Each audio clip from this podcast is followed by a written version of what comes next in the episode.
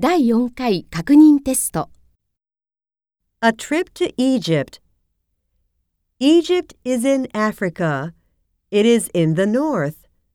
The Nile runs through Egypt.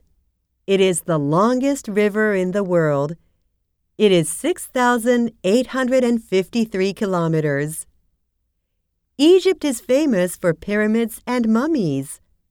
The Great Pyramid in Giza is the oldest and largest of the three pyramids in Giza. Tourists visit pyramids by bus or camels. Mummies lie in the Egyptian Museum. Mummies are from thousands of years ago. For example, Ramses II.